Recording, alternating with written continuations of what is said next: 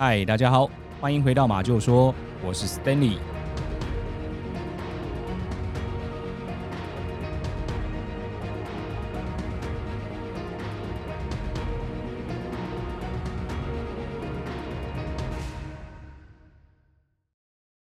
今天马厩说呢，要跟大家分享的哦，是一件发生在二零一九年日本京都地区呢非常重大的一个案件。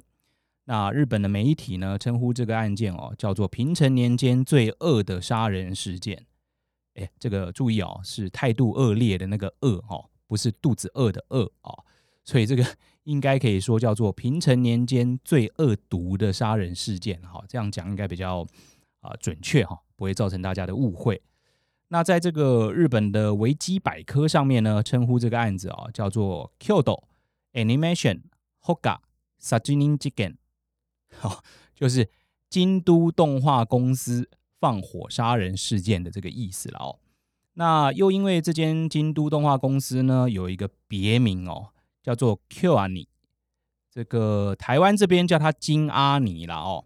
那这为什么叫这个别名哦？其实就是京都的那个京这个字嘛哦。那动画公司的英文叫 Animation 嘛。刚刚你也听到我们在日文的案件名称有讲到 Animation。哦，这个 keyword 嘛，好，animation 呢，抓它前面的 a n i 这三个字哦，把它组合在一起，跟京都的京哦组合在一起，就叫做 KyoAni。哦，所以这个案件呢，有一个别称哦，叫做 KyoAni Jiken，好，就是金阿尼事件，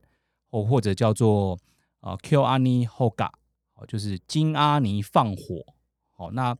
那这个是又在它发生这个离现在不久的二零一九年哈。所以其实大家哦，现在在台湾这边呢，如果你们搜寻这个金阿尼哦，应该就会找到不少的报道哦，在报道这个案件。那这个案件呢，总共造成了有三十六个人哦不幸的死亡，三十三个人呢受到轻重伤。可以听得出来哦，是我们刚刚说是一个非常重大、非常惨烈的一个案件嘛哦。但是哦，比较扯的呢是，呃，案件的这个犯人哦，虽然被抓了。但就算在三年后的今天，我刚刚讲这个案件是二零一九年发生的嘛？那二零二二啊，就是三年后的今天，这个犯人呢，哦，不止没有受到应有的惩罚哦，甚至呢，连一次的法庭审理都还没有开始。哇，那这为什么会发生这么扯的事情呢？那就听我们今天呢，跟各位道个分明吧。那首先呢，我们先来介绍一下哦，这个京都动画公司哈，它是在一九八五年成立的哈，创办人呢是一个女生哈，叫做八田洋子。她早期哦是在手冢治虫的工作室里面哦担任动画完稿还有上色的这个工作哇。那讲到手冢治虫哦这个名号，对于喜欢动漫的听众。这个朋友来说啊，尤其 Alex 来说哦，他在日本哦有漫画之神这样的称号哈啊。另外他那些作品啊，什么呃原子小金刚啊、怪医黑杰克啊，有什么三眼神童啦等等等等哈，应该可能哈都这个平常不看漫画的朋友，也许你们都有听过才对了哦。那刚刚提到助手嘛哈，在他的这些助手群，如果你摊开来看哦，里面呢可能也星光熠熠哦。比如说像这个哆啦 A 梦的作者哦，藤子不二雄就曾经当过他的助手。哦，不过这个手冢先生哦，其实已经在一九八九年的时候过世了啦哦。那在他这个人生六十年的这个岁月里面哈，应该也算是为这个日本的动漫界哈或漫画界哈不遗余力哈。据说呢，他是在漫画桌前面哈拿着画笔离开人世的。哇，这个。就非常可歌可泣哈，那其实就连他过世之后哈，最近也有他的消息哈，当然不是通灵啊，是说在去年哈，其实也有手冢先生的 NFT 哦，原子小金刚这样的作品哈，都卖到了天价哦，最高呢是以这个一百二十个以太币售出的，哇，那在我们录音的今天哈，这个一颗以太币啊，大概呢折合是一千七百块美金。哦，也就是说呢，这个呃原子小金刚这个 NFT 的这个作品哈、哦，它大概就卖了二十多万的美金，也就是六百多万的台币，就一张呃我们说的这个叫做卖不出去的叫 JPG，哦卖得出去的叫 NFT，我卖了大概六百多万的台币，哈，所以可以看到大家对于手冢先生啊的这个尊敬了，甚至他对于漫画界啊来说到底多么有威力嘛，哈，诶，不过我们还是把焦点哦先拉回刚刚提到的这个八田洋子，哈，他是他的助手嘛，哈，手塚先生底下工作的助手。那后来呢，她跟她的丈夫啊叫做八田英明结婚了之后呢，他们两个人哦就搬到了京都去生活。然后先是在一九八一年哈成立了所谓的京都动画工作室，好那这个工作室呢是专门替一些作品哦去进行这个上色啊，还有完稿啊这样子的这个外包的工作。好，那这方面跟大家补充一下啊，其实这个漫画的工作有一点繁琐哦，从一开始的比如说什么剧情啦啊，这个分镜脚本啦。然后可能有什么草稿啊，慢慢上草稿啊，上墨线啦，然后接着可能彩色的漫画就要开始做上色啊，这方面的工作哦啊，所以这个偶尔出来一个所谓的副监，哈哈，大家应该也要体谅他一下嘛，毕竟他啊工作很复杂嘛，哈哈。哎，好了，如果他不知道什么叫做副监哈，简单来说呢，他就是这个脱稿的代名词了哦。因为他有一部作品啊，叫《猎人》，怎么画也画不完，一直拖，一直拖，到今天呢，都还没有后来的剧情。哦，所以以后呢，人们一讲到副监，哦，就是说，哎，你怎么做事情这么拖拖拉拉，就会把这个呢当成一个代名词了。哦，哎，不过 我们还是先回到正题。好，我们刚刚提到呢，这个，哎。八田洋子嘛，好，他不是成立了一个京都动画工作室吗？那感觉得出来，他一开始呢，并不是去制作一些原创的作品。刚刚讲他是去做什么上色嘛，一直到完稿这个阶段的工作。哦，也就是说呢，别人把所谓的原稿、草稿，或者是说把一些基本该画的都已经画好了，你呢只是去负责上颜色，哦，一直上颜色完到完稿的这段的工作，是由这间工作室哦来外包嘛，接这种外包的职责这样子。那是一直到一九八五年呢，他们转型，哦，成立成为了一个京都动画公司。那由她的丈夫呢，八田英明哦来担任社长。那是到一九八六年，也就隔一年了哦，就开始成立这个原画部门，哈，开始创作一些自己的作品。那到今天为止哦，比较知名的一些原创作品呢，有凉宫春日系列的作品。好，那另外呢，它里面也帮这个蜡笔小新啦、宫崎骏的这个魔女宅急便啊、红猪啦等等等等的作品哦，去进行这个上色的工作。好，那到了一九九九年这一年呢，他们也正式成为了一个股份有限公司。哈，所以在日本来说，可以说是一间非常知名的动画公司啦。那在我们刚刚提到案发二零一九年的时候啊，京都动画公司呢，总共有一百二十多个员工啊。那总部呢是设定在这个京都的宇治市，不过京都的其他地区哦，也还有另外两个分部了哦。那分别呢是第一工作室和第二工作室。哇，那这个大家应该听起来会觉得说总部哦，按照常理来说应该是这里面最大的一间办公室嘛哦，但其实不是哦。大家呢也可以到马就说的官网去看哦。今天的这个案件呢，我们也准备了很多的图像资料要分享给大家。那总之呢，他们在京都福建区那里的第一工作室哦，才是可以容纳最多人的办公室哦，反而不是总部。那很遗憾的呢，是我们今天要分享的案件哦，它也就是发生在京都动画公司的第一工作室这里哦。好啦，那时间来到二零一九年的七月十八号的这一天哦，这天是一个礼拜四，那是一个算是正常上班的工作日嘛哦。那在上午十点三十三分的时候呢，诶，京都消防局哦接到了几通报警电话哦，电话的那一头呢说哦，他看到京都动画公司的第一工作室这边哦燃起了熊熊的大火哦，这个请消防队呢啊赶快要到现场去协助。而且光这样子的报案电话哦，消防局就接到了大概有二十二通哈，可见当时这个现场的情况有多么的严重，很多人都急着赶快要报警。那消防局呢也就很快的调度消防车赶到了现场。那时间呢来到了十点四十分哦，也就是说接到报案电话过后的七分钟，那京都市的这个消防局的消防队就已经赶到了现场哦。但是他们看到现场哇有大量的这个伤患哦，所以马上呢。就要求啊增援，那接着呢，在十点五十五分的时候啊，消防队员们呢就开始准备要进入这一个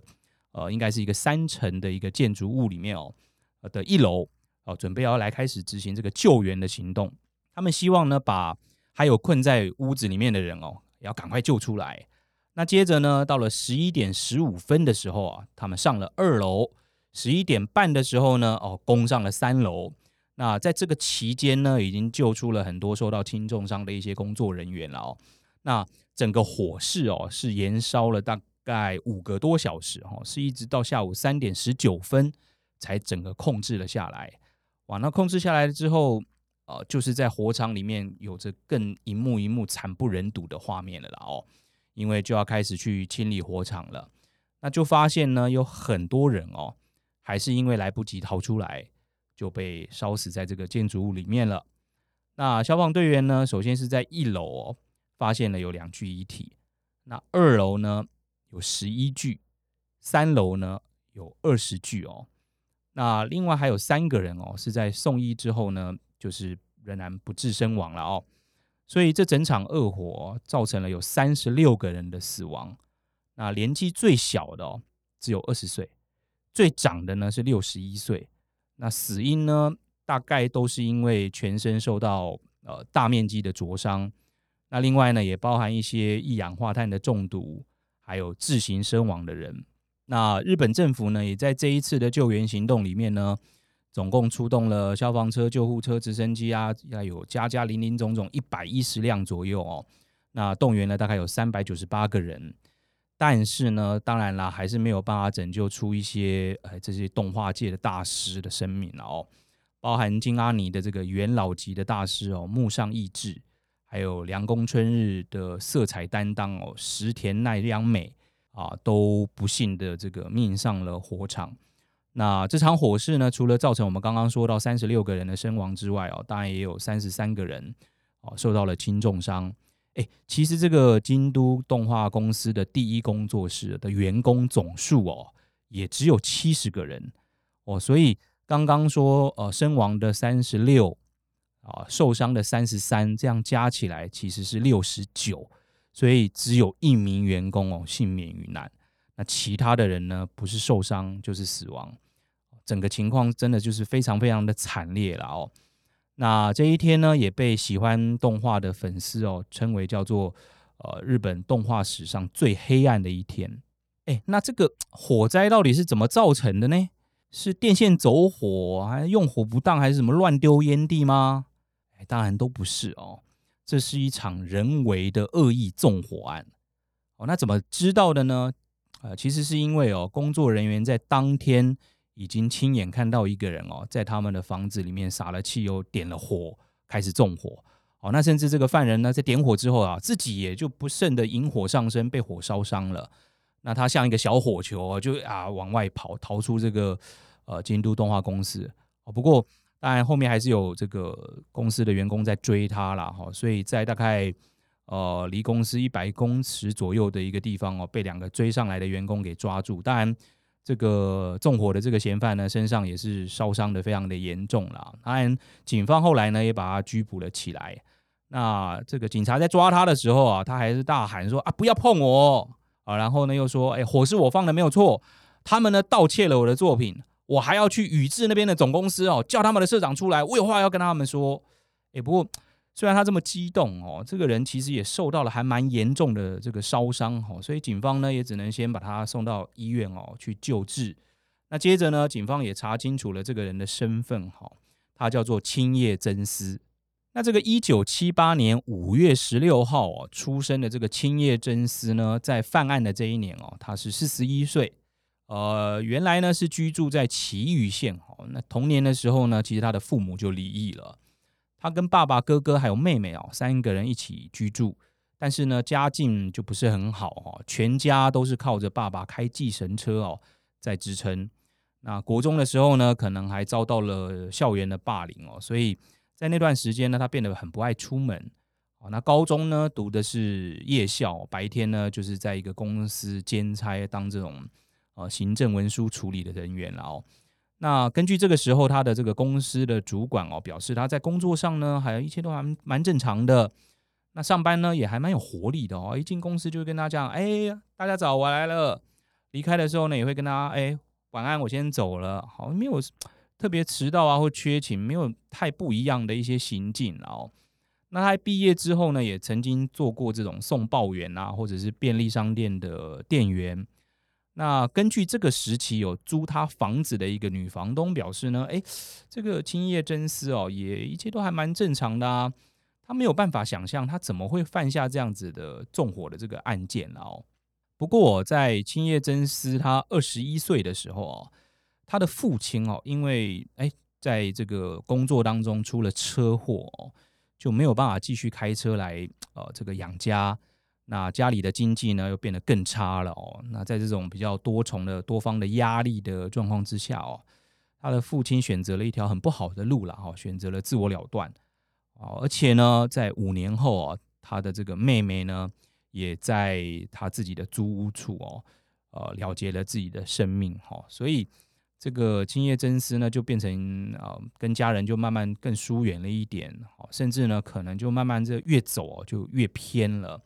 那在二零零六的这一年哦，也就是他二十八岁的这一年哦，他因为偷窃女性的内衣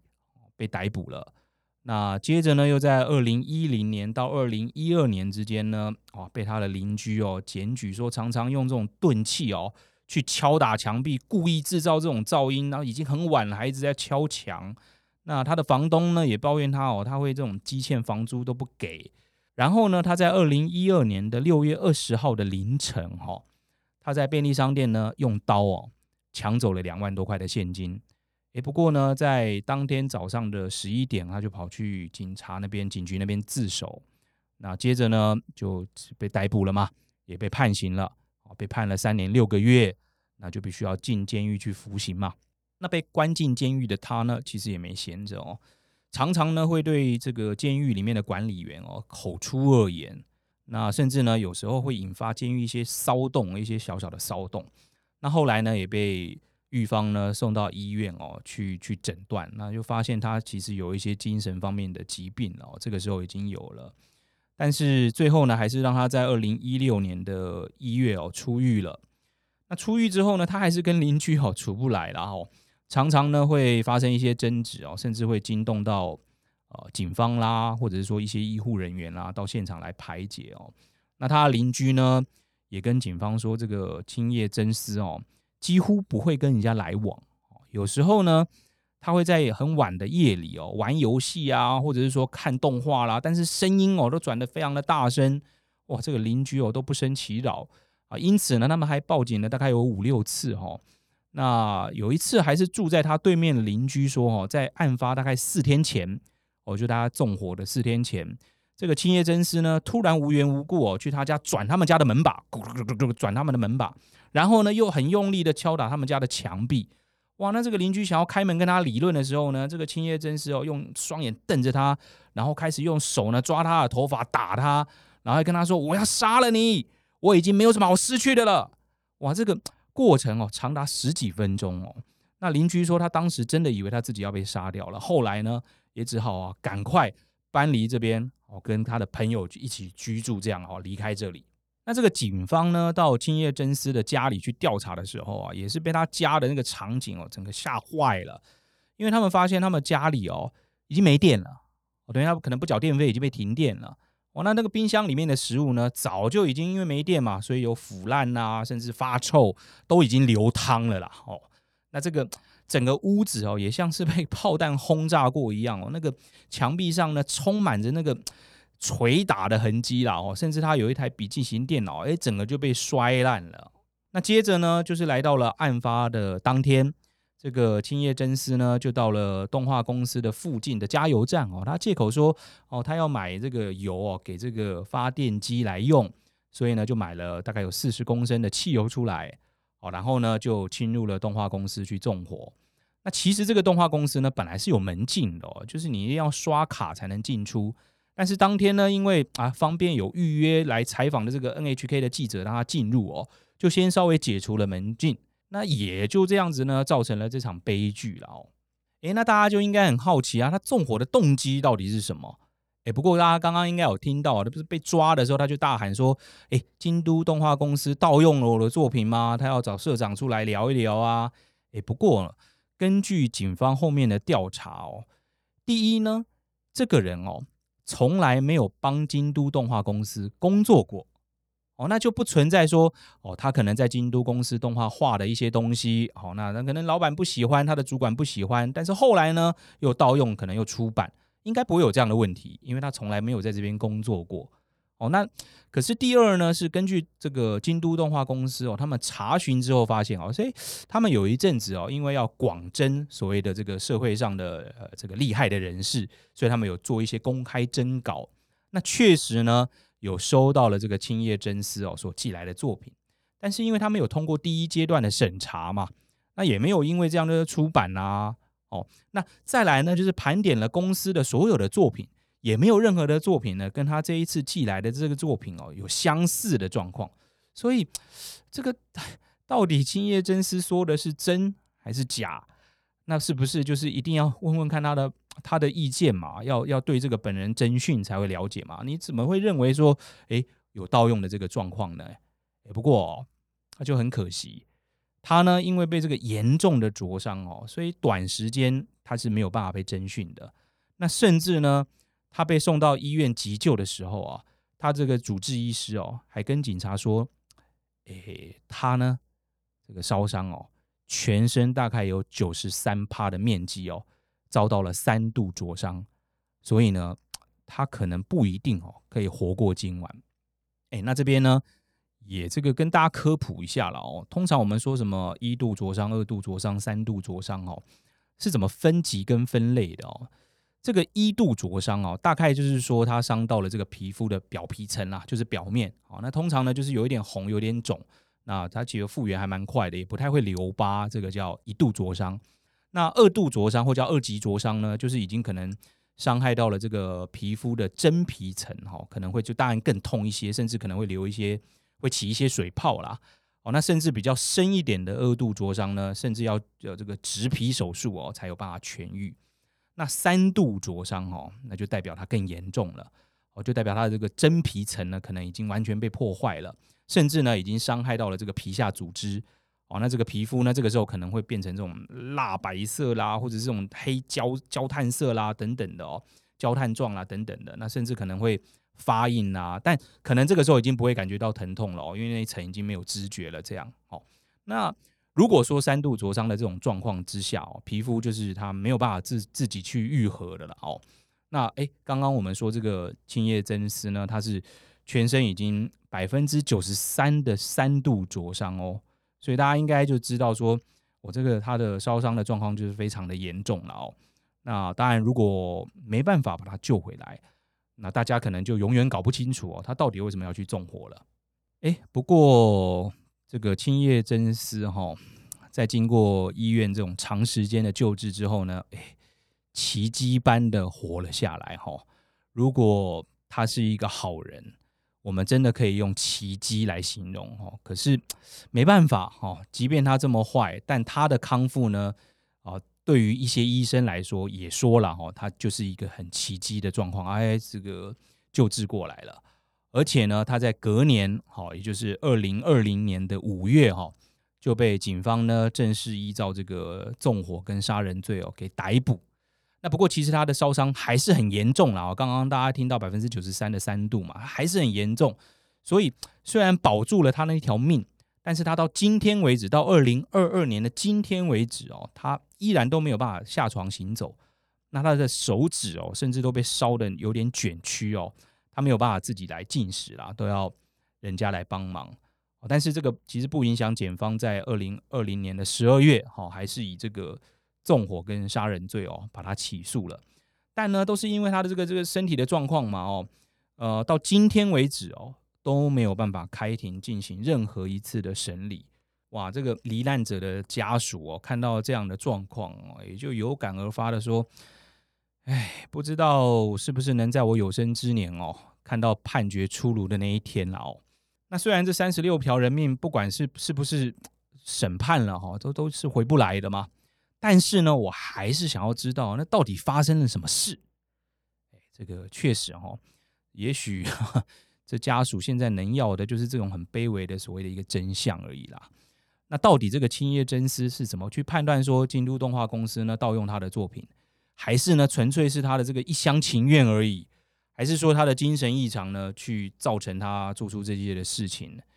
那我们哈每一次都说哦，希望犯人呢能受到应有的惩罚。哦，但今天的这个案件哦，我们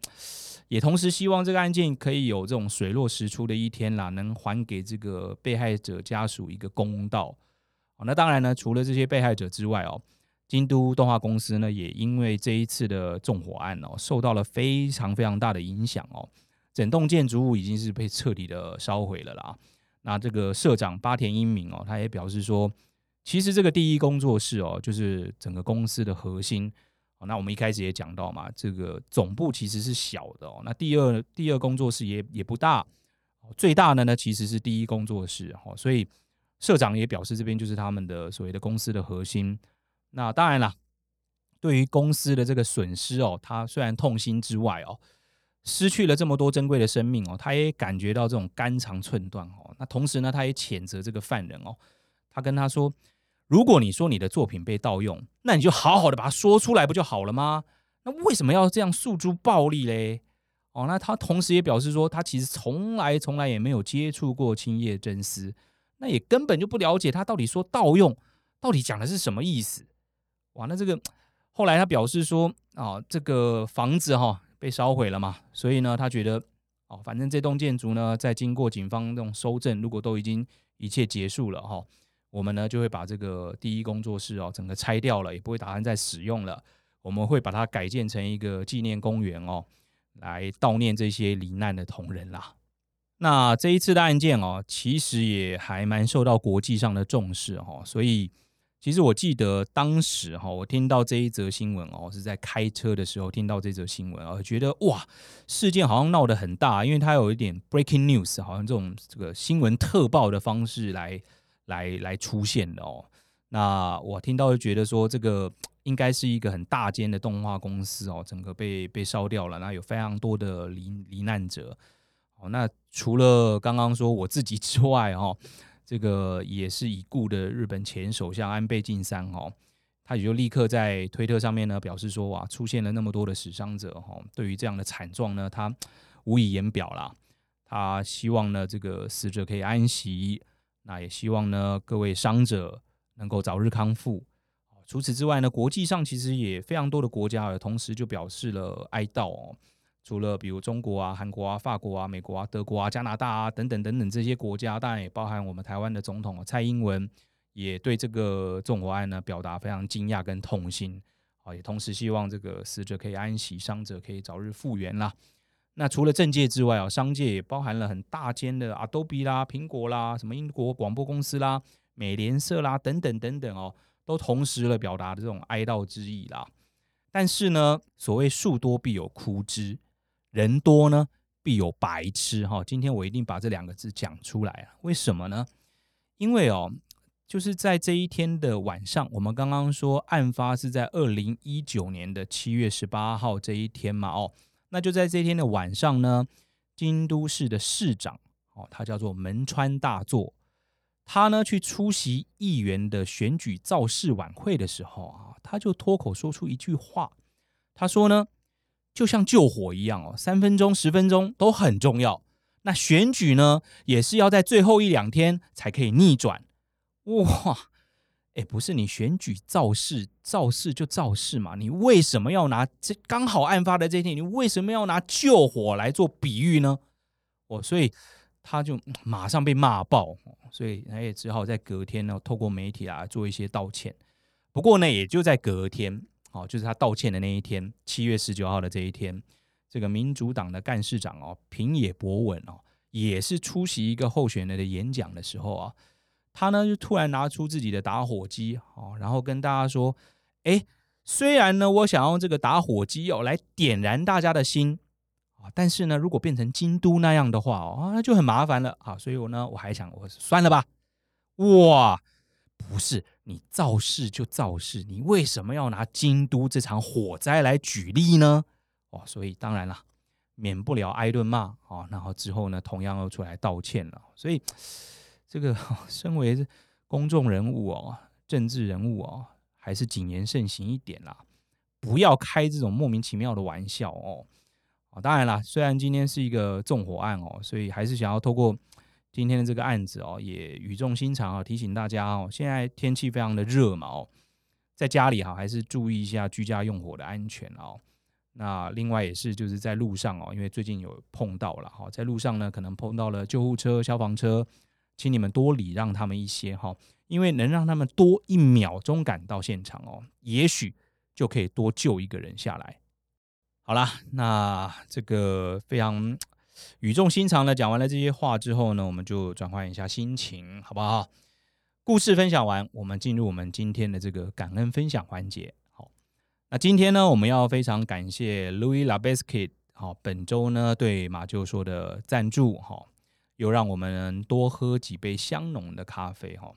然后他在这个赞助留言里面说呢，这是又要考，哎，我念念看哈。他说：“两位辛苦了，请喝